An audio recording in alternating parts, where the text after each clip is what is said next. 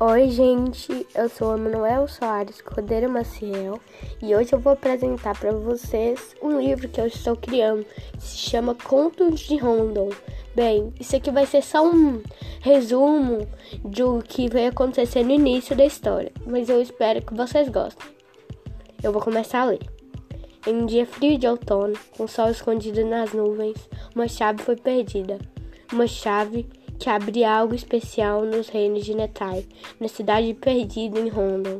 Ninguém sabe se é verdade, mas dizem que se esconde lá os segredos mais sombrios da região. Mas infelizmente, uma espécie diferente, chamada de humano, morreu há nove mil anos atrás. Mas em Rondon, agarrado nas raízes da árvore matriz, dentro de uma enorme caixa, havia um humano.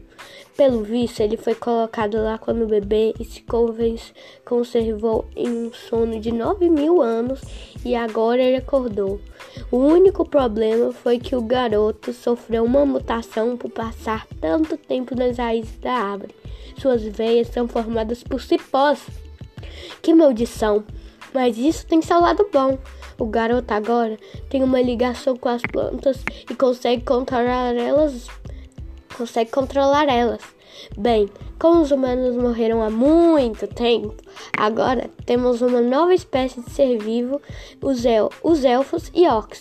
Só que odeiam humanos. E aqui que a história começa. Espero que vocês gostem. E esse foi só o primeiro episódio, dando um mini spoiler do que vai acontecer na minha história. Espero que vocês gostem e não se esqueçam que isso aqui é só um conto de fadas que eu criei, tá? Tchau!